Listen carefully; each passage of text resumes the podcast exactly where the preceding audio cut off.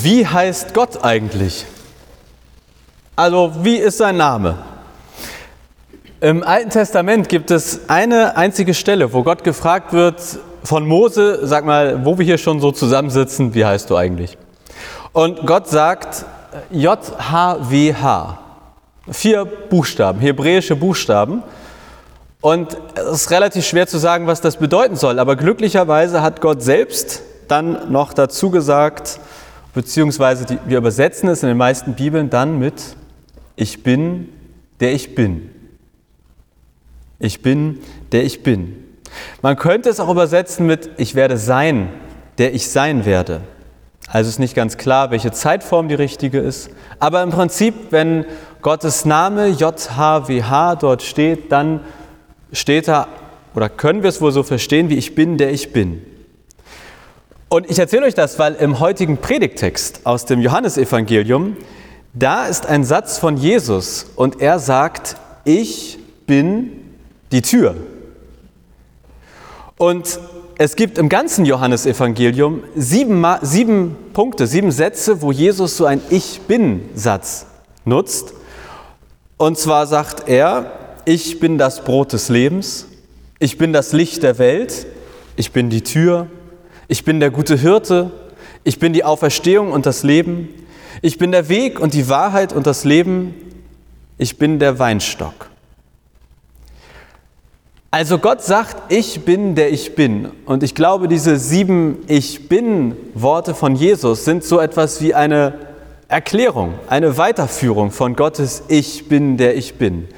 Quasi sieben Facetten, sieben Eigenschaften, was dieses Ich bin der ich bin bedeuten kann. Und eine Facette von Gott, eine Seite, eine Eigenschaft von ihm ist, ich bin die Tür. Und das schauen wir uns heute in der Predigt an und ich lese dafür einmal den Predigtext aus dem Johannesevangelium Kapitel 10, die Verse 7 bis 10. Da begann Jesus noch einmal. Amen, Amen, das sage ich euch, ich bin die Tür zu den Schafen.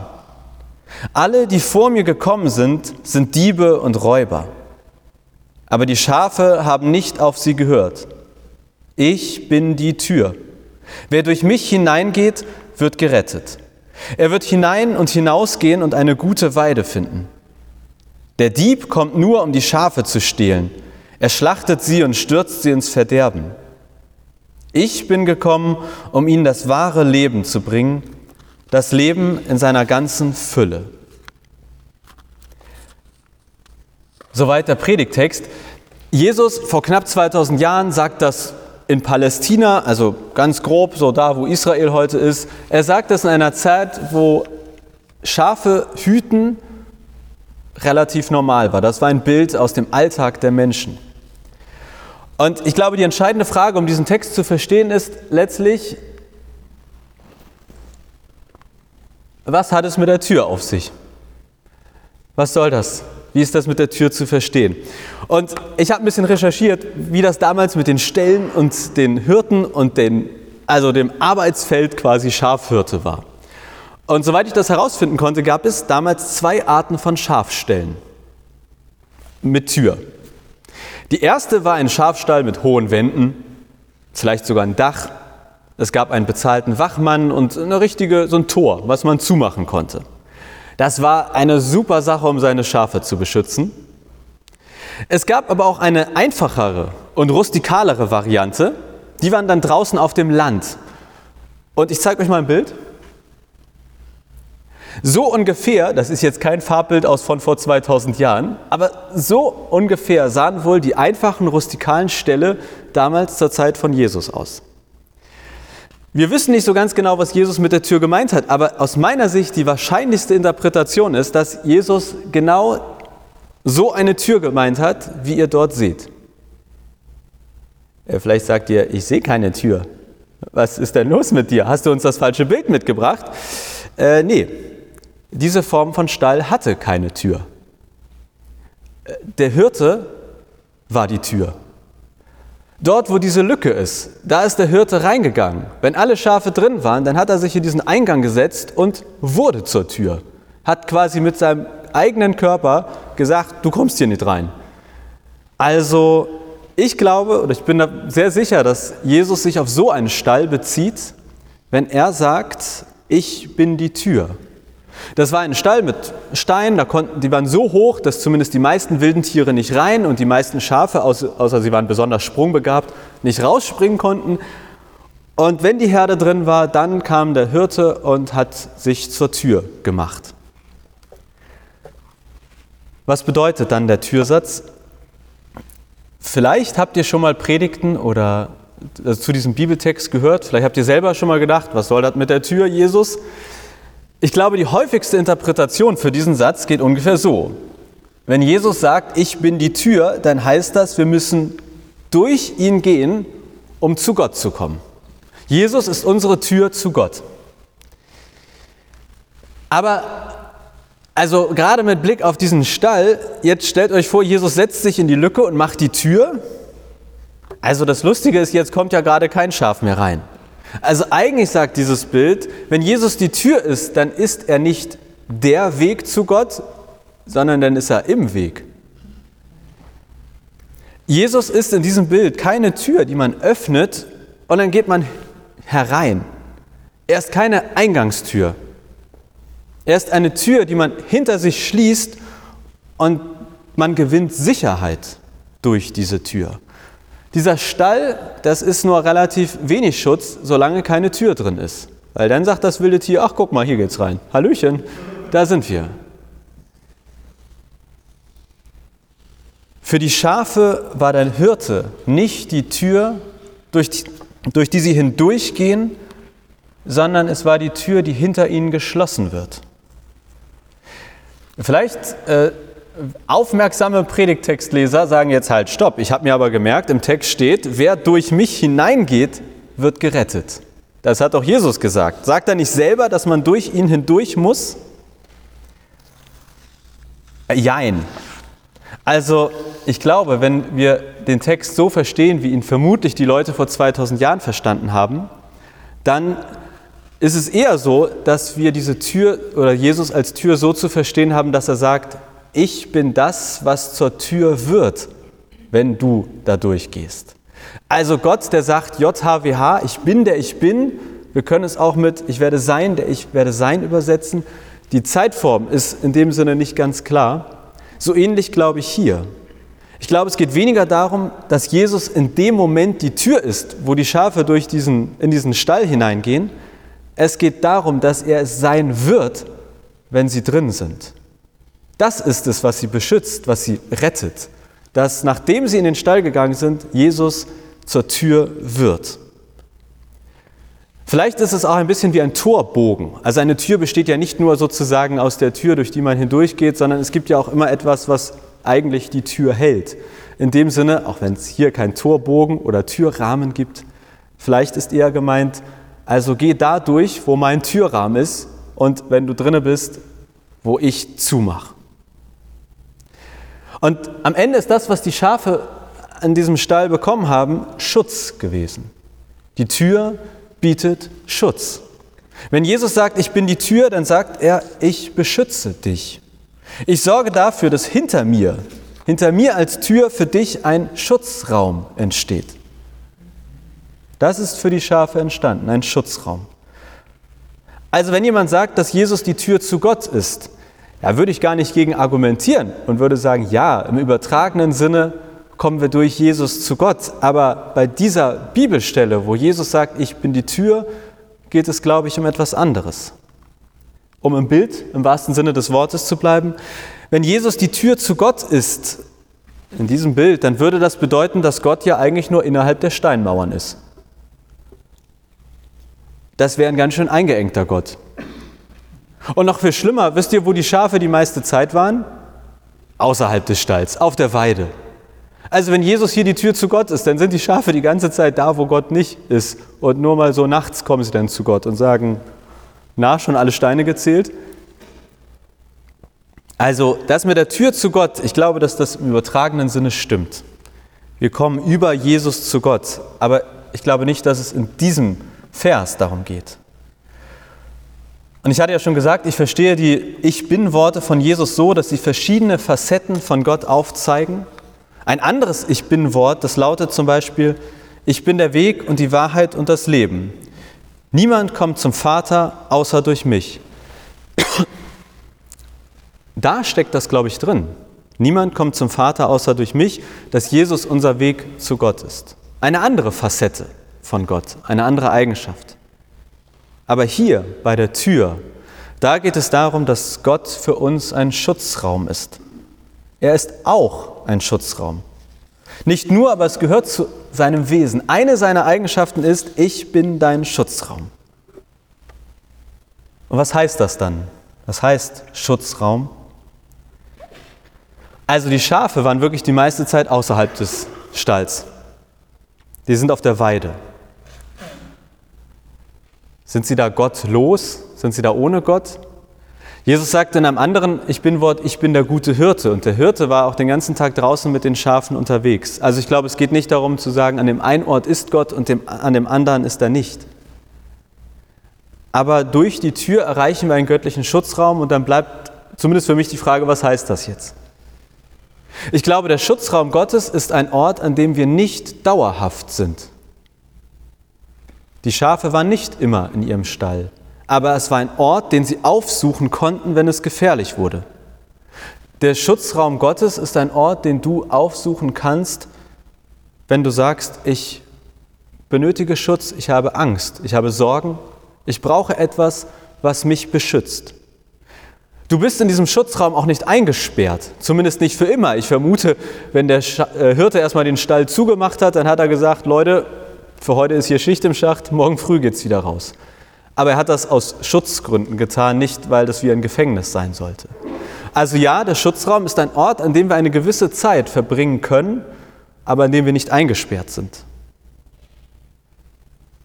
Im Schutzraum Gottes zu sein, das heißt für mich, wir können zur Ruhe kommen. Es ist für mich ein Ort, an dem ich die Augen schließen kann und im wahrsten Sinne des Wortes abschalten darf. Wir sind dann in einem sicheren Bereich. Sorgen, zumindest ein Großteil der Sorgen, können abfallen. Ängste können zumindest für diese Zeit abgelegt werden.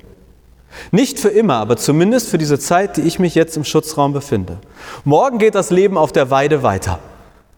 Das Leben und all seine Herausforderungen. Aber jetzt und hier, in meinem göttlichen Schutzraum, kann ich auftanken, zur Ruhe kommen, Kraft schöpfen. Ich muss nichts planen oder bedenken. Es ist wie ein Rückzugsort. Ich bin in Gottes Schutzraum und kann mich fallen lassen. Wovor schützt der Schutzraum? Also äh, vor wilden Tieren wäre jetzt meine kurze Antwort. Ich äh, war zwar vor kurzem in Flitterwochen, wo es wilde Tiere gab, aber in meinem Alltag ist das jetzt äh, nicht so, dass ich Angst vor wilden Tieren habe. Ich vermute, ihr eher auch nicht. Also wäre die Frage, oder ist die Frage, was sind die wilden Tiere für uns heute? Was ist es, wovor wir in diesen Schutzraum laufen? Und ich bin mir sicher, dass das eine sehr persönliche Antwort ist und dass jeder von uns andere Sorgen, Nöte, Ängste hat. Aber gerade heute am Ewigkeitssonntag, gerade die letzten Tage bei der Beerdigung, ich konnte der Sarg war da und es war so ein Blick auf den schwedischen See und es stand ein Bild auf dem Sarg und ich konnte nicht auf dieses Bild gucken, weil ich wusste, dann ist vorbei mit mir. Wenn ich dort länger als eine Sekunde hingucke, ich musste immer hochgucken in die Weite. Und in diesem Moment habe ich für mich gemerkt, ich suche gerade einen Schutzraum Gottes, weil die Trauer mich sonst übermannt, weil ich sonst diese Trauerfeier gesprengt hätte. Einfach durch Wein. Da habe ich versucht, einen Schutzraum Gottes aufzusuchen. Vielleicht sind es für euch ganz andere Dinge, aber beispielhaft ist, glaube ich, der Schutzraum etwas, wo wir hingehen können, den wir aufsuchen können, wenn die Trauer überhand nimmt. Wenn sie wie ein wildes Tier über einen hereinfällt und einen schutzlos und wehrlos zurücklässt. Also was auch immer deine wilden Tiere sind, wovor du dich beschützen lassen möchtest, glaube, Jesus sagt, ich bin dein Schutzraum. Komm her, komm rein. Und wenn du drin bist, dann sorge ich höchstpersönlich dafür, dass hier keiner mehr reinkommt. Wo finde ich dann diesen Schutzraum? Wo findest du deinen Schutzraum? Also wo ist der Stall von Jesus? Welchen Steinkreis muss ich wählen, damit am Ende Jesus sich in das Loch in der Steinmauer setzt und sagt, hier bist du jetzt sicher? Ich glaube, es ist nicht zwingend ein wirklicher Ort. Ich glaube, es ist erstmal und vor allem ein geistlicher Ort. Damit meine ich, den Schutzraum aufzusuchen, ist, glaube ich, meistens so etwas wie eine geistliche, eine innere Übung. Ich begebe mich innerlich an diesen Ort.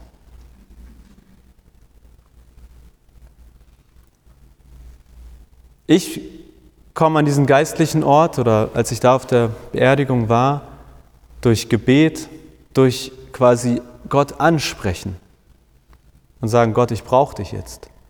Ich weiß, in anderen Momenten meines Lebens war es Stille, die mir geholfen hat, diesen Ort zu finden, aufzusuchen.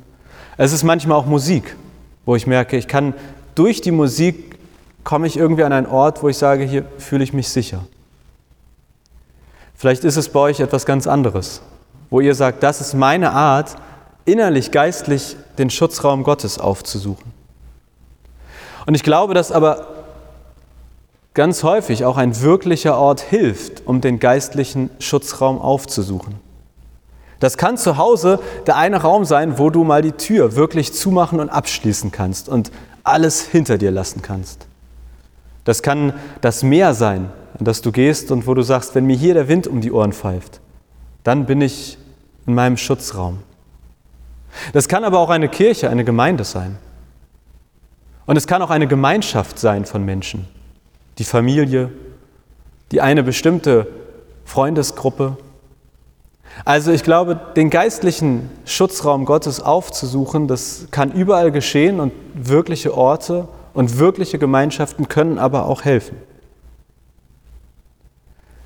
Aber egal wo dieser Schutzraum ist, es ist kein dauerhafter Ort. Wir können dort regelmäßig hin, aber es ist kein Ort, wo die Schafe ihr Leben verbracht haben. Sie sind regelmäßig dorthin zurück, aber sie haben sich nicht dort niedergelassen. Ich würde gern zum Schluss etwas mit euch ausprobieren quasi, wie eine ganz kurze Meditation. Und wer mag, der kann sagen, ich schließe dabei auch meine Augen, ich probiere das mal aus. Wer sagt, bleib mir weg damit, der guckt mich einfach weiter an. Also es ging um Gott und er sagt, ich bin der ich bin. Und Jesus, der glaube ich diese, dieses Ich bin der ich bin in sieben Facetten aufteilt. Und eine Facette Gottes ist, ich bin die Tür. Ich bin dein Schutzraum, dein Schutzraum vor deinen wilden Tieren. Deshalb, was auch immer dich demnächst versucht anzufallen, welches wilde Tier das auch sein mag oder ob es die Trauer ist.